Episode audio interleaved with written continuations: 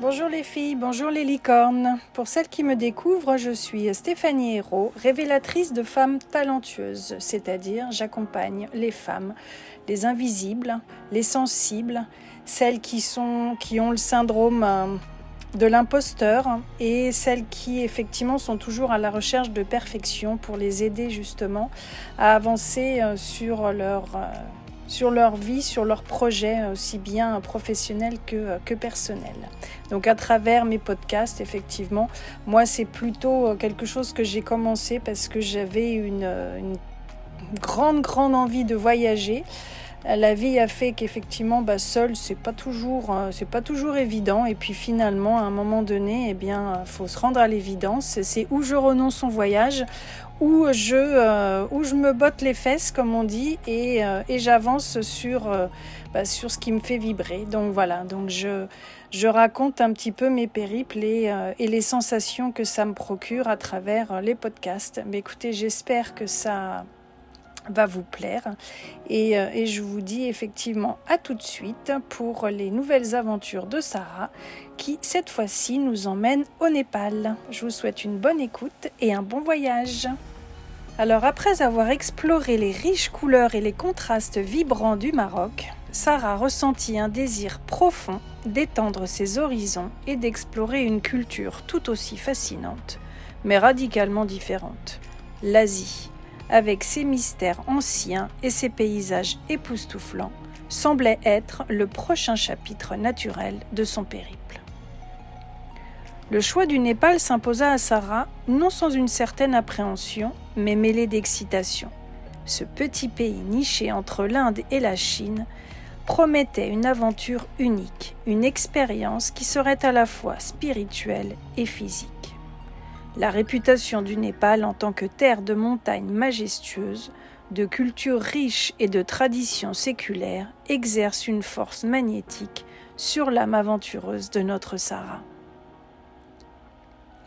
La spiritualité qui imprègne la vie quotidienne au Népal, ancrée dans le bouddhisme et l'hindouisme, attirait particulièrement Sarah. Les temples anciens, les rituels colorés et la coexistence harmonieuse entre les différentes communautés religieuses faisaient du Népal un terrain propice à la découverte de nouvelles perspectives sur la vie et la foi. La diversité géographique du Népal constituait également un attrait irrésistible pour Sarah. Les plaines subtropicales du Terrail, les vallées verdoyantes et bien sûr les sommets vertigineux de l'Himalaya offraient une palette variée de paysages à explorer. Cette diversité était une promesse de découverte inattendue et de défis physiques qui pousseraient les limites de son courage. Ainsi, avec un mélange d'excitation et de curiosité, Sarah entreprit son voyage vers le Népal.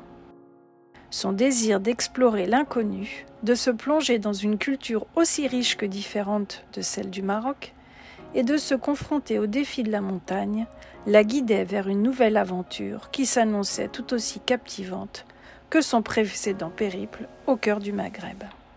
Ce voyage au Népal fut une aventure aussi enrichissante qu'émouvante.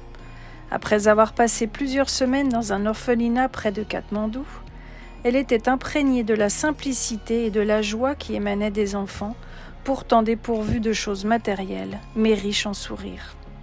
L'expérience poignante à l'orphelinat a laissé une empreinte indélébile dans le cœur de Sarah. Les visages rayonnants des enfants révélaient une joie authentique, même en milieu des défis quotidiens auxquels il faisait face.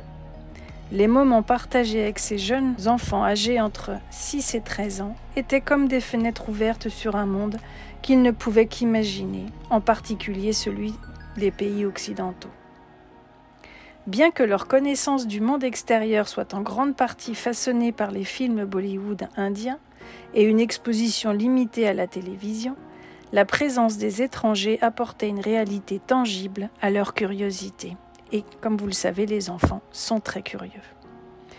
Pour ces enfants, les visiteurs étaient des ponts pour des horizons inexplorés, des narrateurs de contes lointains et des témoins vivants d'une réalité différente. Sarah a pu percevoir à quel point leur vision du monde était à la fois limitée et curieuse, empreinte d'une innocence qui se détachait fortement de la complexité de sa propre vie. Elle a réalisé que même si leur quotidien était marqué par des défis indéniables, il émanait de leur communauté une bienveillance qui semblait rendre leurs existences à la fois plus difficiles et pourtant plus simples.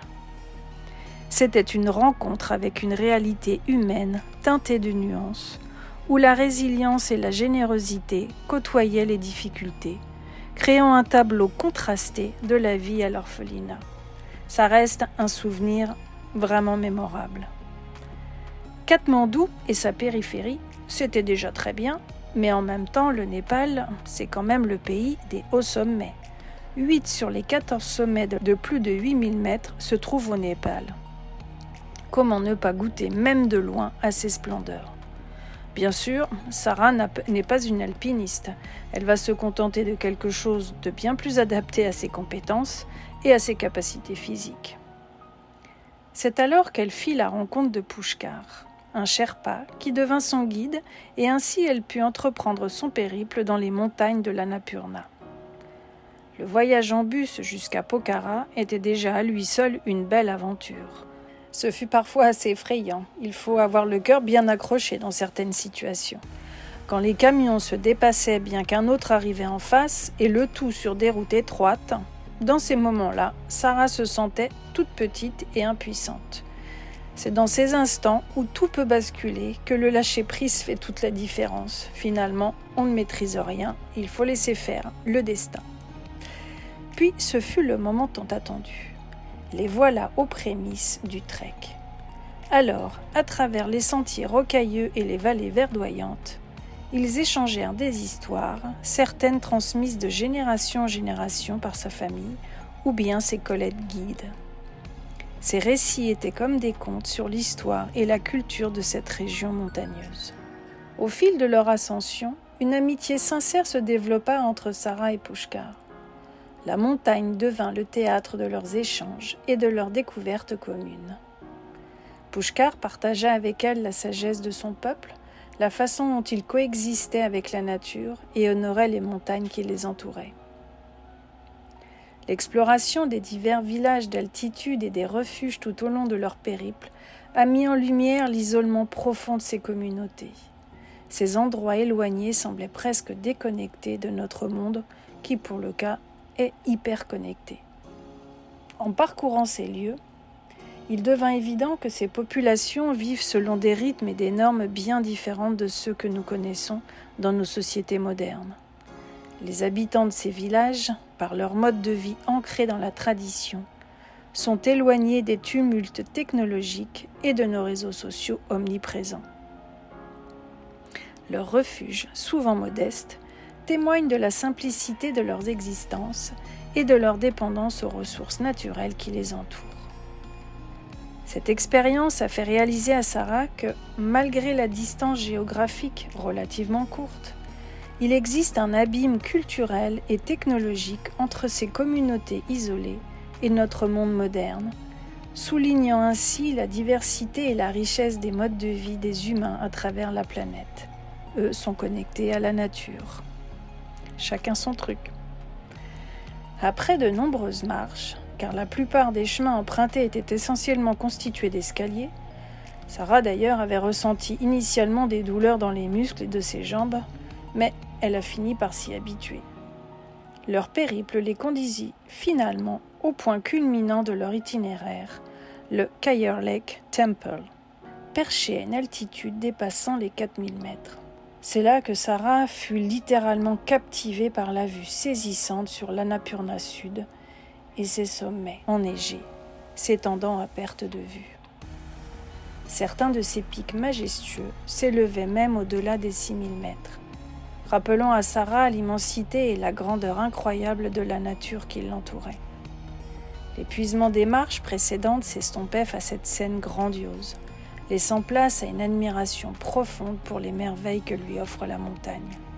À cet instant, surplombant ce paysage à couper le souffle, Sarah se sentit plus proche du ciel que jamais. Les montagnes, les rencontres humaines et les récits partagés laissait un flot d'images et d'expériences inoubliables. Le peuple népalais est souriant et vraiment d'une gentillesse sincère. Mais Sarah doit revenir à sa réalité après tout cet émerveillement. Elle est consciente de la chance qu'elle a de pouvoir le vivre. C'est pourquoi son voyage au Népal finalement devient bien plus qu'une aventure physique. Il fut aussi une exploration de l'âme, un voyage qui, à chaque étape, la rapprochait un peu plus de la beauté simple et profonde de la vie. Le voyage au Népal se termine et Sarah est plus que jamais résolue à continuer d'avancer sur son chemin de résilience. La victoire sur ses peurs, c'est comme une substance que l'on ne peut plus passer, mais pour son plus grand plaisir. Bien sûr, toutes les femmes ne rêvent pas de voyager seules. Les filles, est-ce que certaines d'entre vous se reconnaissent? Comment avez-vous surmonté votre appréhension? Le plus important surtout, ne perdez jamais espoir, car tout peut arriver. Si vous avez des questions, vous pouvez m'écrire à stéphanie.unoasiscoaching.com. Je me ferai un plaisir d'y répondre. Et bien sûr, si vous avez des peurs et que vous souhaitez leur tordre le cou, je reste à votre écoute. Pour me joindre toujours par mail stéphanie at unoasiscoaching.com. Vous pouvez aussi me suivre sur Instagram à unoasiscoaching et je me ferai un plaisir d'échanger avec vous.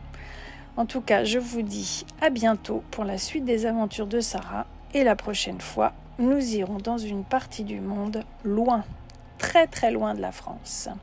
À bientôt. Ciao.